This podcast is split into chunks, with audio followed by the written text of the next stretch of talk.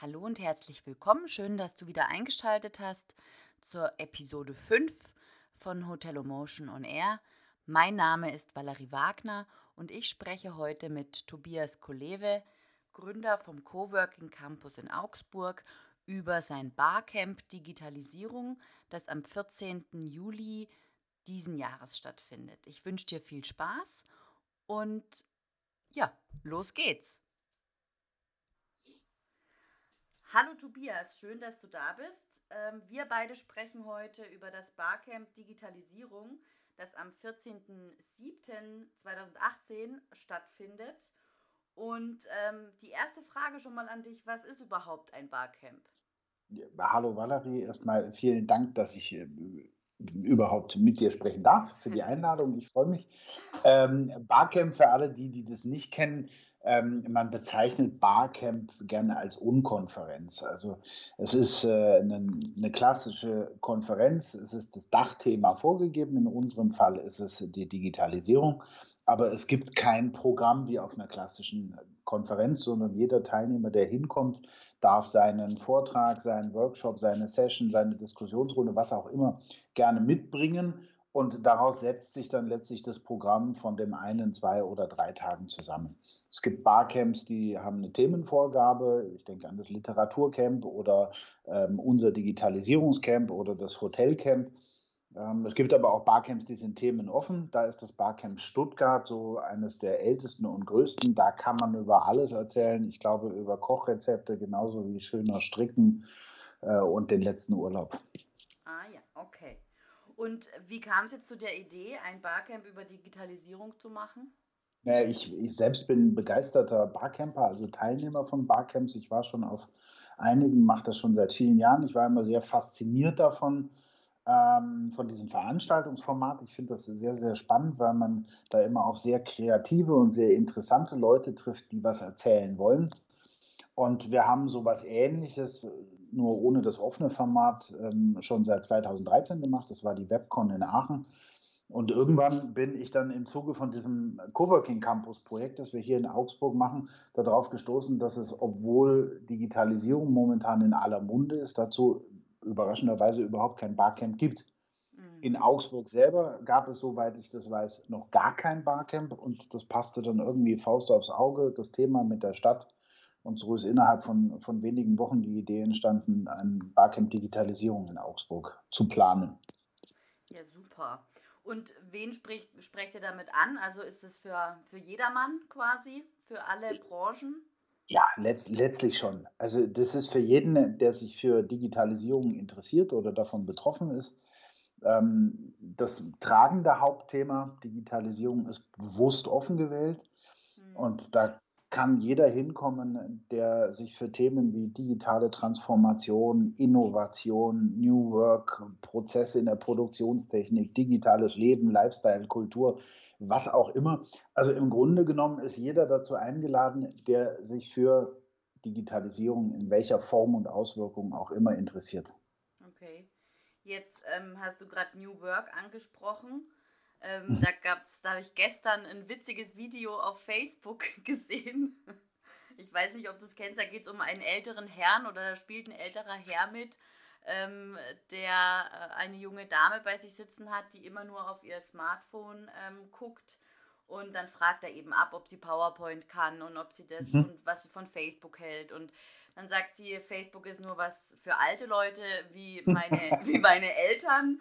Und ähm, sie macht so Snapchat und Instagram ja. und so. Und PowerPoint, was ist PowerPoint? Also, ähm, und das Ende ist dann eigentlich, dass er halt so ein paar, ähm, ja, so ein paar handgriffige Sachen einfach von ihr wissen möchte. Und sie fühlt ja. sich dann da ein bisschen in ihrer Person ähm, ja, gekränkt und äh, ruft dann sofort ihren Doktor an, weil sie einen Mental Health Day braucht. Und ähm, ist das für dich New Work oder was? Wie definierst du die Zukunft der Arbeit? Ist, ist das das, was es junge ja. Mädchen darstellt oder ist es was komplett anderes eigentlich? Also ich finde, ich finde das, das Spannende an diesem Oberbegriff New Work, so wie ich ihn für mich verstehe, erstmal, dass sich im Rahmen von New Work eigentlich jeder seine Arbeit so schaffen kann, wie es für ihn am besten ist. Ähm, letztlich ist es ja so, dass wir dieses klassische 9 to 5 haben. Mhm.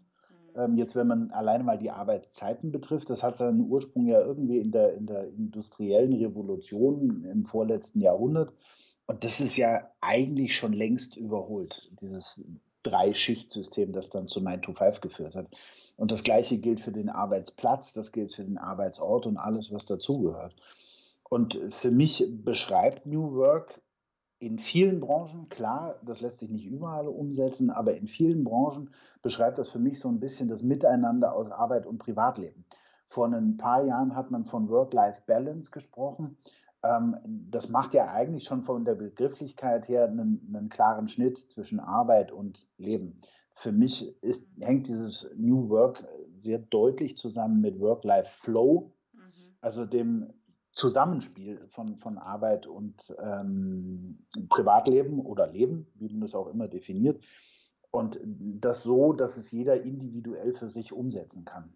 Mhm. Ich glaube, letztlich ähm, ist da aber sehr viel Flexibilität gefordert und das nicht nur auf Seiten der Arbeitgeber, wie ich finde, dass man das immer fälschlich darstellt. Das ist auch bei Arbeitnehmern sehr viel Flexibilität gefragt. Und das ist ja wie bei allen Change-Prozessen. Ähm, gibt es die Bedenkenträger auf der einen Seite und es gibt die Menschen, die sich schlicht und einfach nicht umgewöhnen möchten.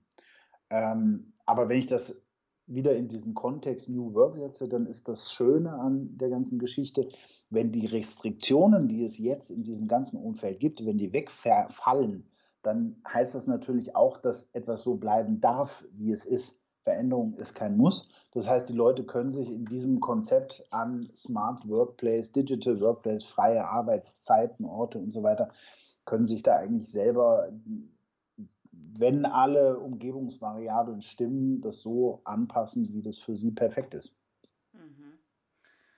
Und ja, mit so einer New Work-Geschichte, also wenn ich jetzt mir überlege, okay, ich gehe heute nicht ins Büro, ich bin im Homeoffice mhm. oder ich gehe in Coworking Space, dann betrifft es ja auch, wie komme ich denn an, an Informationen oder wie berichte ich dennoch dem, dem Team oder meinetwegen dem Vorgesetzten oder den Leuten, die an diesem Projekt mitarbeiten. Und damit würde sich ja auch die Kommunikation ändern. Ähm, mhm. Wie denkst du, wird sich die Kommunikation verändern? Weil das wäre ja auch ein Punkt im, im Barcamp dann. Klar, das ist ein, definitiv, also ich glaube, das ist definitiv ein Punkt, wenn jemand die entsprechende Session anbietet und mitbringt.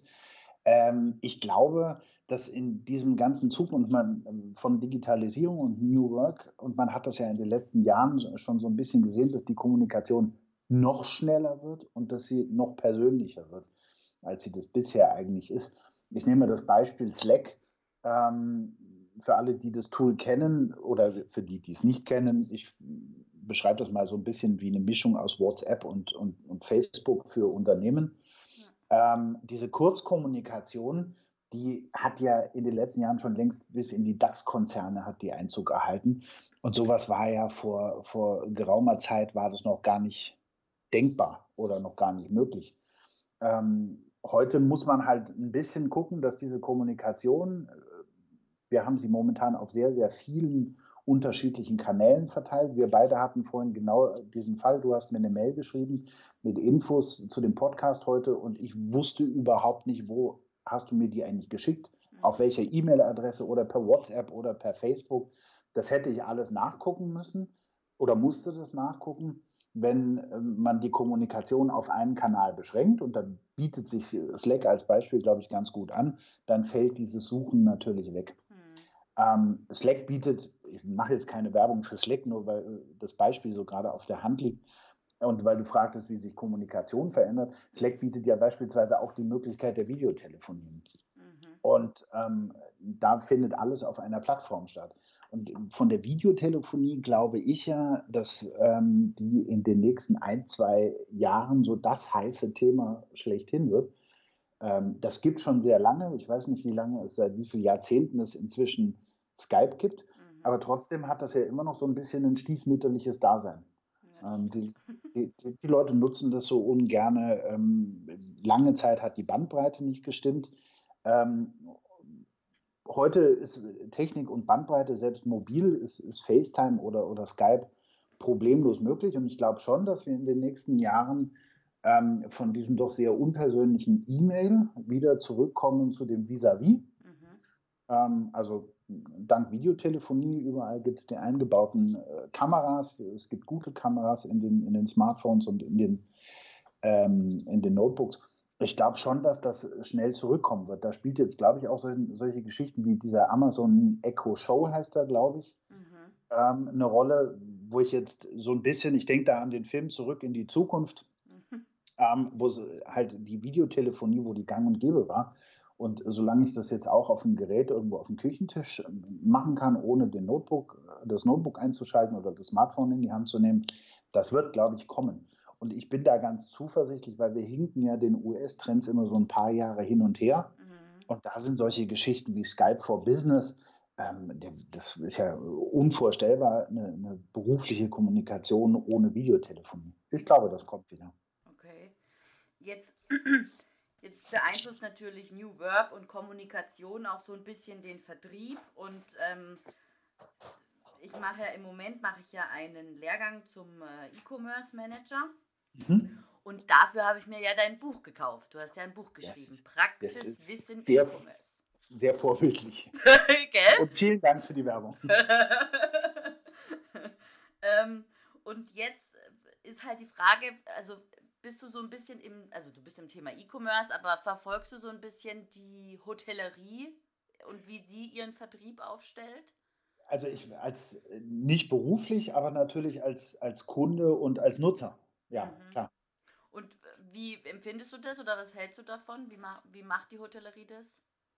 Ich, ein schwieriges Thema. Ähm, ich kann das persönlich überhaupt nicht nachvollziehen, so zumindest da in den Hotels, wo ich offensichtlich mich rumtreibe, dass in den meisten digitale Themen und, und E-Commerce eigentlich überhaupt noch nicht angekommen sind. Zumindest nicht so, wie ich mir das vorstelle.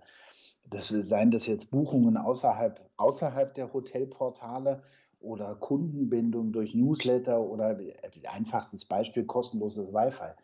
Mhm. Also wenn ich in ein Hotel gehe und immer noch 12 Euro pro Tag für eine WLAN-Verbindung zahlen muss, ich glaube, da hat einer äh, dieses, dieses Thema nicht verstanden. Mhm. Oder dass ich mal eine Rechnung schnell per PayPal bezahlen könnte. Für mich wäre das ein Traum. Mhm. Ähm, manchmal wären solche Geschichten äh, vielleicht sogar für manche Leute ähm, heute oder in naher Zukunft auch buchungsentscheidend.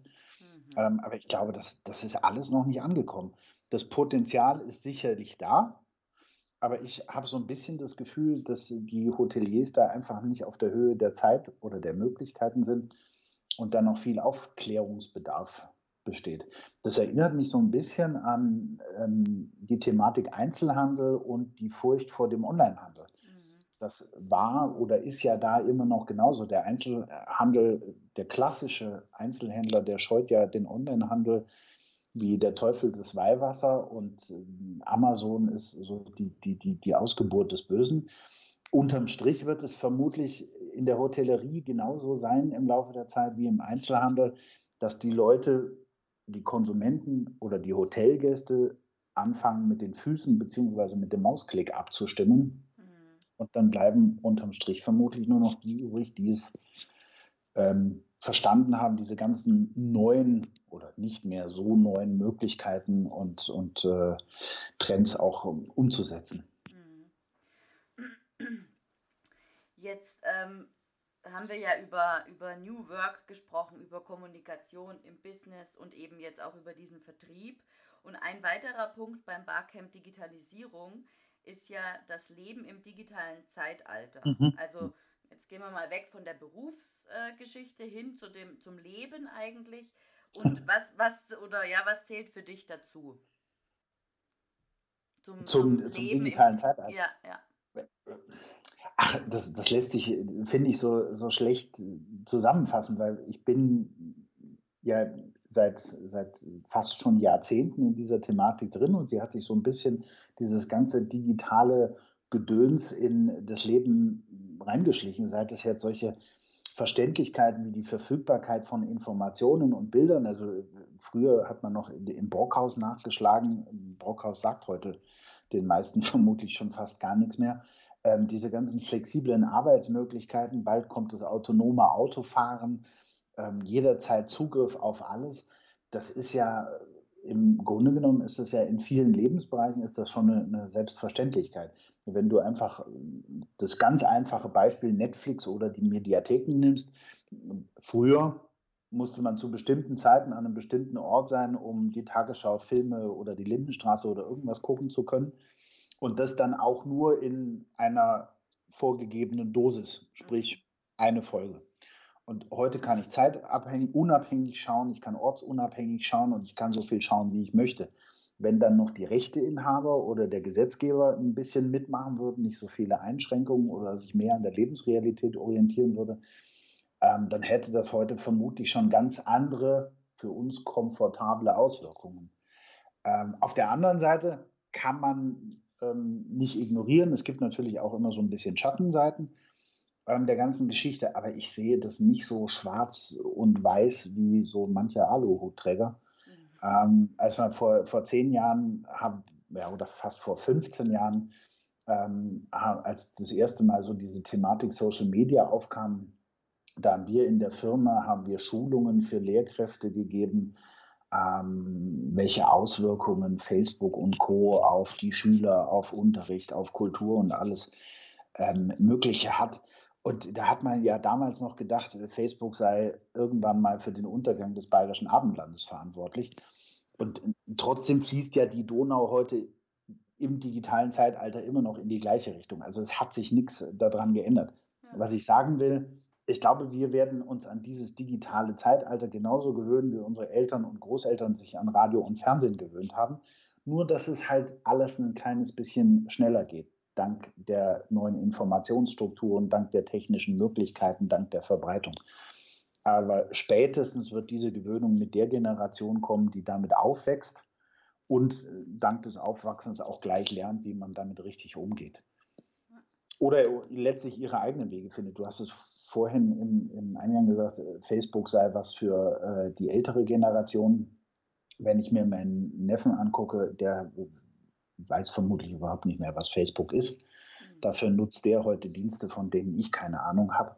Das ist ein bisschen so wie früher die Frage, kannst du einen, einen Videorekorder programmieren, einen DVD-Player oder ja. was auch immer danach kommt oder kam spannend. Also es ist spannend und das Barcamp Digitalisierung am 14.07. ist sicherlich auch spannend. Ich bereue es ja, dass ich nicht dabei sein kann, leider, ja, leider. Sehr, sehr schade, ja. Ähm, aber wir werden auf jeden Fall den Pfad zum, zu den Tickets, ähm, sind glaube ich noch einige wenige verfügbar.